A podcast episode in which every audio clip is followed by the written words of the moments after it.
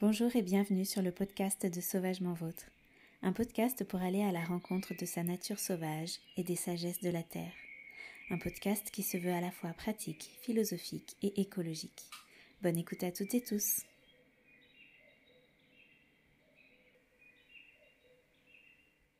Bonjour à toutes et tous, j'espère que vous allez bien. Je suis euh, ravie de vous retrouver pour un nouvel épisode de podcast qui n'est pas très régulier, certes, mais euh, qui suit tout simplement mon, flow, mon énergie, mes intuitions. J'ai vraiment l'intention de ne pas me forcer avec euh, une régularité, de me dire il faut que j'enregistre un épisode toutes les semaines, toutes les deux semaines. Donc voilà, c'est vraiment quand, j'ai l'inspiration et quand j'ai envie de, de partager un sujet avec vous.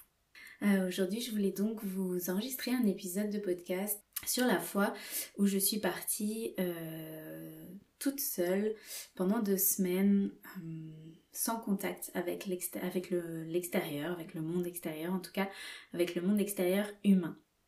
Voilà, je voulais le, faire tant que c'était un épisode encore assez frais dans ma mémoire, même si ça fait maintenant un an que, ça s'est produit, mais j'ai une, assez bonne mémoire. Donc voilà, je pense que le tout sera assez bien restitué. Et en plus, j'aurai le recul de l'expérience. Euh, donc je voulais d'abord répondre à une question qui m'a été très souvent posée. Euh, en fait, il faut savoir que mes grands-parents possèdent une, euh, une, deuxième maison dans la Creuse. Et dans cette maison, en fait, les téléphones portables ne captent pas, Internet n'est pas installé. c'est vraiment une maison perdue. Bah, déjà, c'est dans la Creuse. Donc voilà, c'est quand même pas une région euh, euh, très peuplée non plus et très développée au niveau, de l'urbanisme. Et, en plus de ça, ils vivent vraiment. Enfin, la maison est dans un hameau perdu au milieu de nulle part, au milieu des champs. Donc, donc voilà, ça c'est pour répondre à la, question de où est-ce que j'étais partie faire ça. Donc c'est vrai que j'ai la chance d'avoir cette maison à, disposition dans laquelle je peux aller bah, quand je le souhaite. Euh, et, donc j'avais vécu cette expérience en février de l'année dernière, 2021 du coup. Et euh, je me rappelle très bien du moment où j'ai pris la décision de partir pour 15 jours. Euh, j'étais tout simplement dans mon salon et j'ai eu ce sentiment de j'en ai marre d'être ici. J'ai pas envie d'être là où je suis en ce moment. Et mon intuition m'a juste dit bah, pars, pars pendant 15 jours toute seule. Et là, à ce moment-là, j'ai regardé mon agenda et à part une réunion professionnelle le surlendemain, dans mon calendrier, il y avait 15 jours de disponibles euh, sans impératif. Voilà, comme quoi la vie est bien faite. et ça aussi, j'ai bien conscience que c'est euh, l'un des avantages d'être euh, à son compte et que on peut pas toutes et tous partir comme ça 15 jours sur un coup de tête. Mais c'est le mode de vie euh, que j'ai choisi euh, depuis deux ans. Donc, euh, donc voilà, j'en profite. je profite d'avoir ces moments de liberté et de pouvoir gérer mon emploi du temps comme je le souhaite. Donc du coup, je me suis organisée pour, partir bah, en, une journée. J'avais une journée pour préparer mes affaires.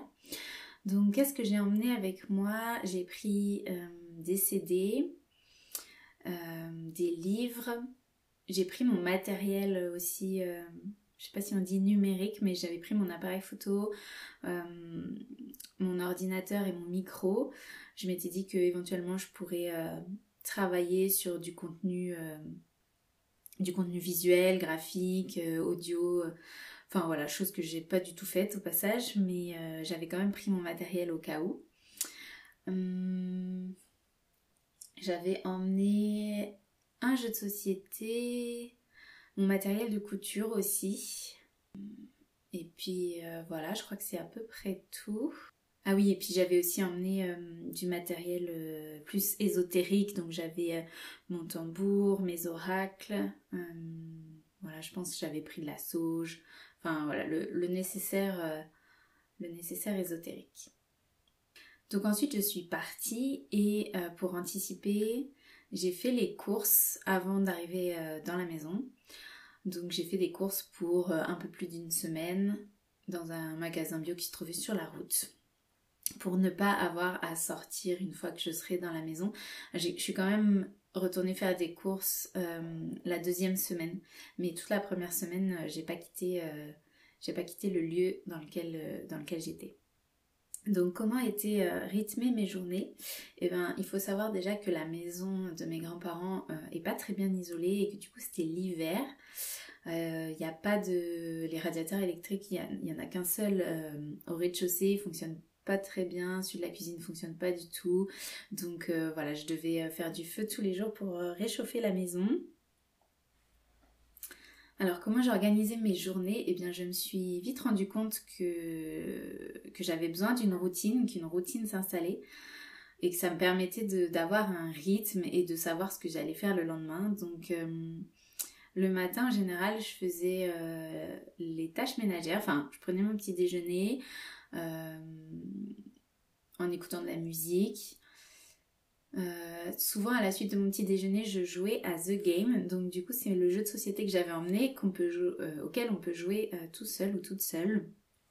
Donc du coup, voilà, ça me ça me maintenait, ça me réveillait le matin de faire travailler mes, mes méninges puisque c'est un, un, jeu, voilà, avec des cartes chiffrées que je recommande d'ailleurs et c'est un jeu collectif coopératif quand on est à, plusieurs. Et donc c'est vraiment un jeu euh, simple et sympa, je trouve. Donc euh, voilà, ça s'appelle The Game.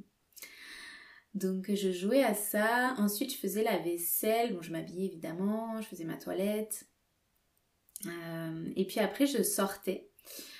je sortais dans le terrain, je m'occupais du bois, je faisais des petits fagots avec le petit bois, je, sciais des branches qui étaient tombées au sol pour voilà, faire des petites bûches. Ensuite, euh, je préparais mon repas du midi. Et puis l'après-midi, j'allais me, promener dans les alentours. J'ai eu de la chance parce qu'il a presque jamais plu. Et le temps était correct, même si on était en février. J'ai vraiment eu de la chance pour ça. Euh, et puis le soir, bah après je prenais mon goûter. En général, je faisais un peu de lecture. D'ailleurs, euh, je recommande fortement le livre de Ghislaine Duboc, euh, sur les quatre voies chamaniques. Euh, c'est vraiment un livre euh, qui pour moi est essentiel quand on part toute seule ou tout seul en retraite silencieuse. Ça, donne vraiment des clés de développement personnel et pour moi à ce moment-là c'était vraiment vraiment aidant, ça m'a apporté de la clarté sur plein de choses. Donc c'est vraiment un livre que je recommande si vous souhaitez vivre ce genre d'expérience. Ah, mais j'avais aussi des livres, voilà, tout simplement pour, euh, pour me distraire, pour me divertir. Ensuite, je faisais du feu. Donc voilà, là, j'ai essayé d'économiser au, maximum les, les ressources naturelles qui étaient à ma disposition. Euh, je faisais vraiment du feu qu'à partir de 5 heures, je crois. Euh, et la journée, j'étais dehors, en fait, il faisait quasiment plus chaud ou aussi chaud dehors que dans la maison. Donc voilà, je faisais des choses pour m'activer dehors et me réchauffer le matin. Et puis l'après-midi, j'allais me promener et je déclenchais le feu vraiment que en fin de journée. Et après avoir euh, mis le feu, enfin après avoir allumé le feu, euh, bah, je faisais des petits travaux euh, d'activité manuelle. Par exemple, je reprisais des chaussettes ou je continuais à lire. Je mangeais du coup très tôt puisque c'était euh, en hiver et que le soleil se couche tôt. Donc je vivais vraiment au rythme, euh, au rythme du soleil. Donc je pense que si mes souvenirs sont bons, je mangeais vers 6h30, 7h. Euh, donc voilà, là encore une fois, je préparais mon repas, je mangeais. Alors, dans la maison de mes grands-parents, il y a une, il y a une télé. Et du coup, euh, du coup, c'est vrai que je regardais la télé pendant une demi-heure le soir. Je regardais soit scène de ménage, soit Camelot. Et c'est à ce moment-là que je me suis rendu compte à quel point le rire c'était important. En fait, j'avais pas envie de regarder un autre programme. Je voulais vraiment regarder des programmes qui me faisaient rire. Donc, euh, donc voilà, je regardais euh, soit l'un soit l'autre pendant une petite demi-heure le soir. Et puis voilà, après sinon, bah, je regardais le feu crépiter et puis je me couchais tôt aussi, 9h, 9h maximum, euh, j'étais au lit. Et une chose qui est assez étonnante euh, que j'ai observée et qui m'est arrivée pendant que j'étais là-bas, c'est que avant ça, j'étais de nature à me lever vraiment tard. Genre 9h30. Je me levais pas avant 9h30. et une fois que j'ai vécu cette expérience-là, je sais pas ce qui s'est passé, c'est comme si mon corps s'était recalibré.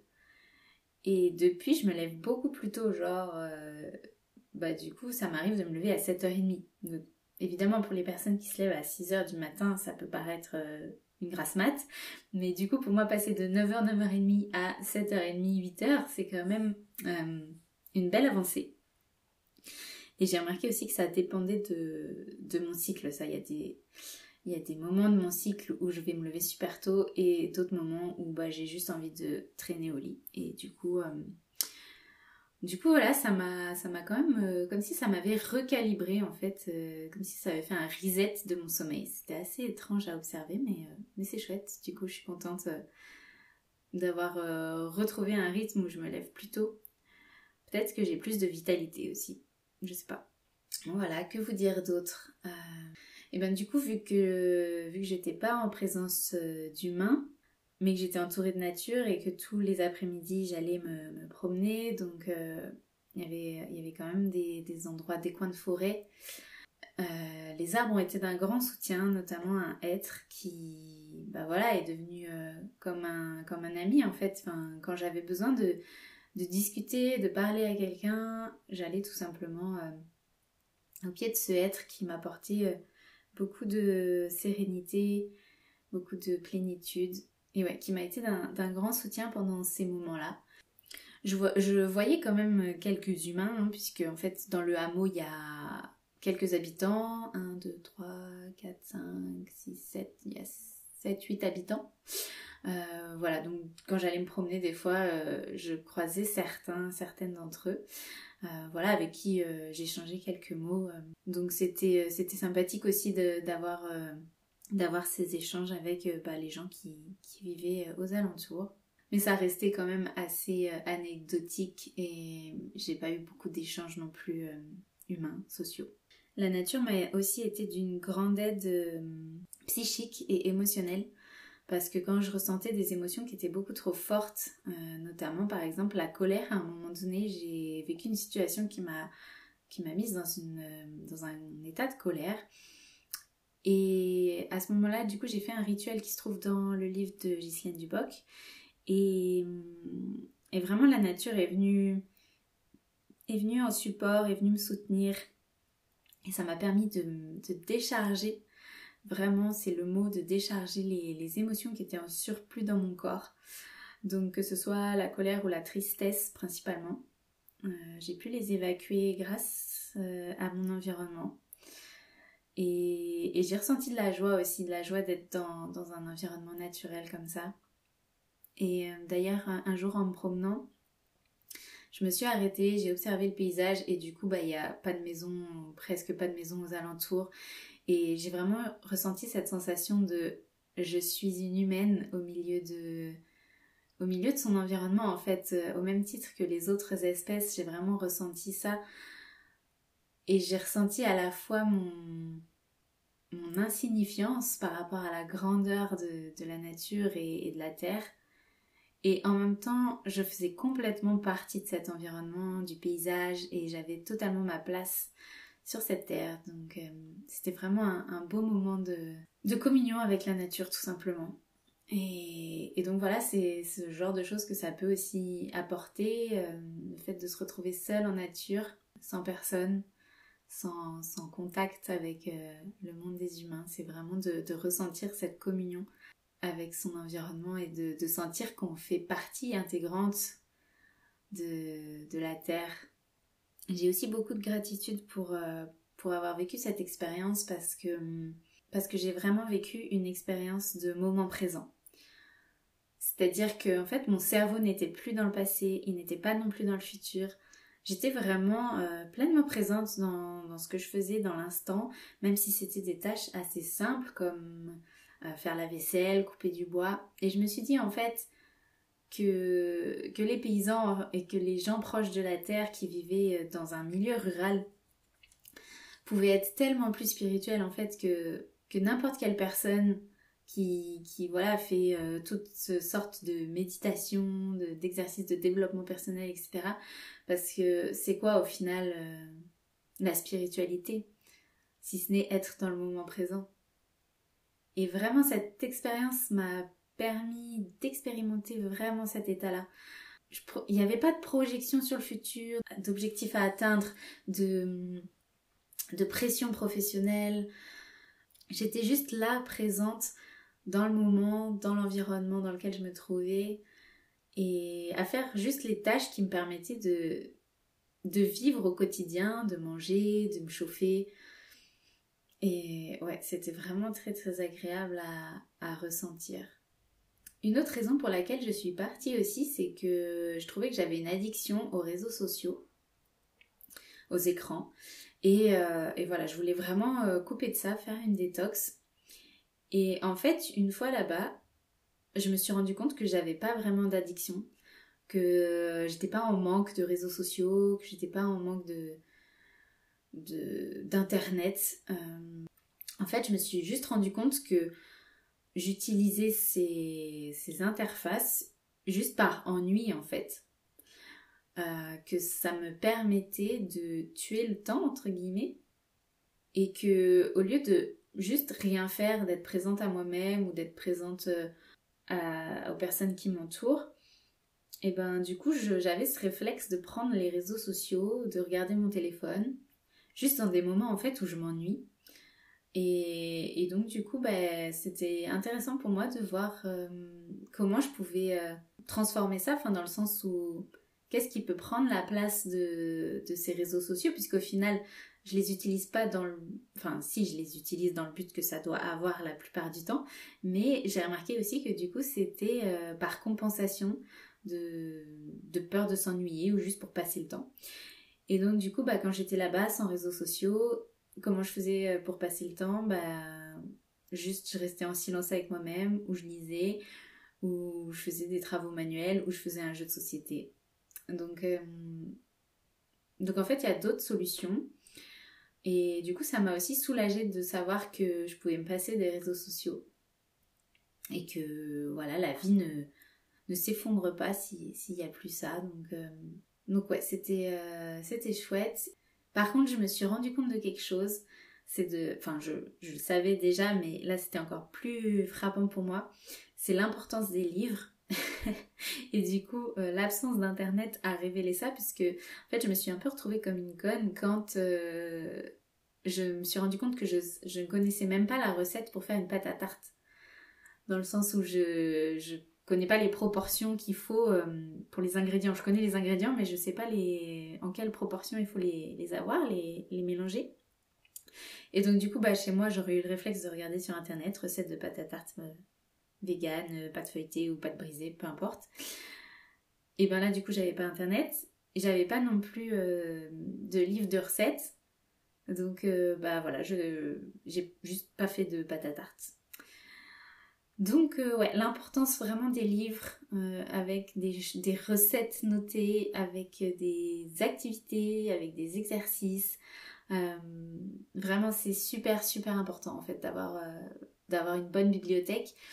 Moi qui, qui suis assez minimaliste depuis plusieurs années maintenant, je me rends compte que s'il y a bien une chose sur laquelle c'est pas forcément bienvenu d'être minimaliste, c'est la bibliothèque.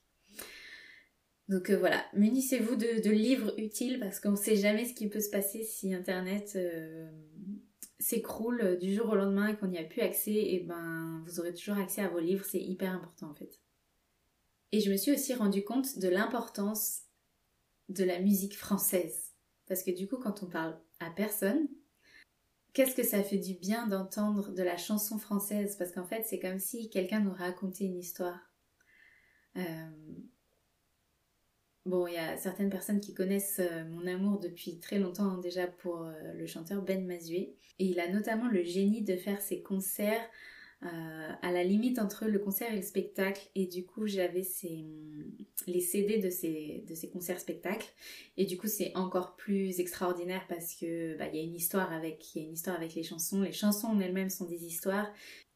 Mais il y a l'entre-chanson aussi qui, qui, nous raconte des choses. Et donc ça m'a vraiment... Euh, ouais, ça m'a vraiment aussi soutenue dans, cette expérience. Et, et ouais, je me suis rendu compte de l'importance d'écouter de la chanson française quand on est... Euh, bah voilà, dans des, dans des endroits reculés.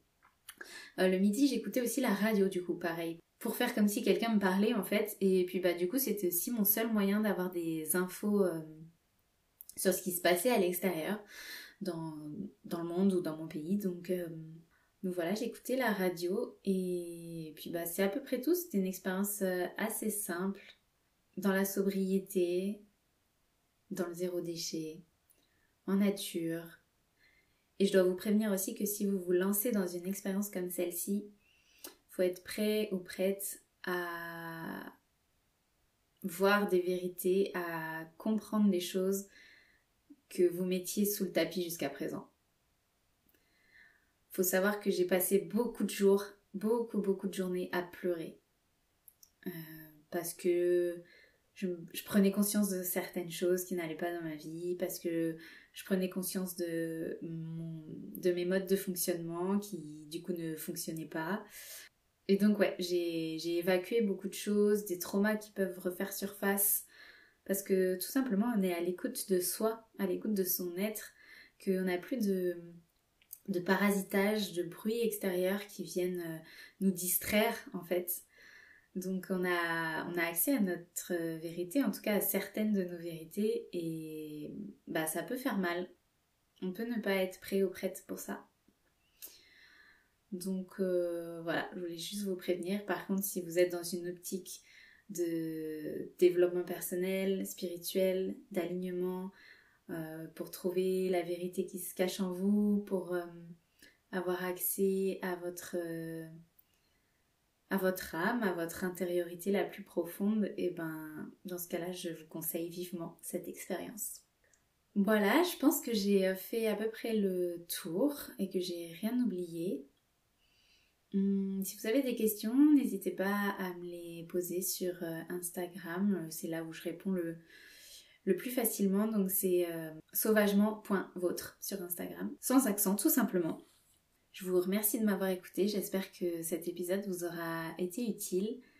Et je vous dis à très bientôt.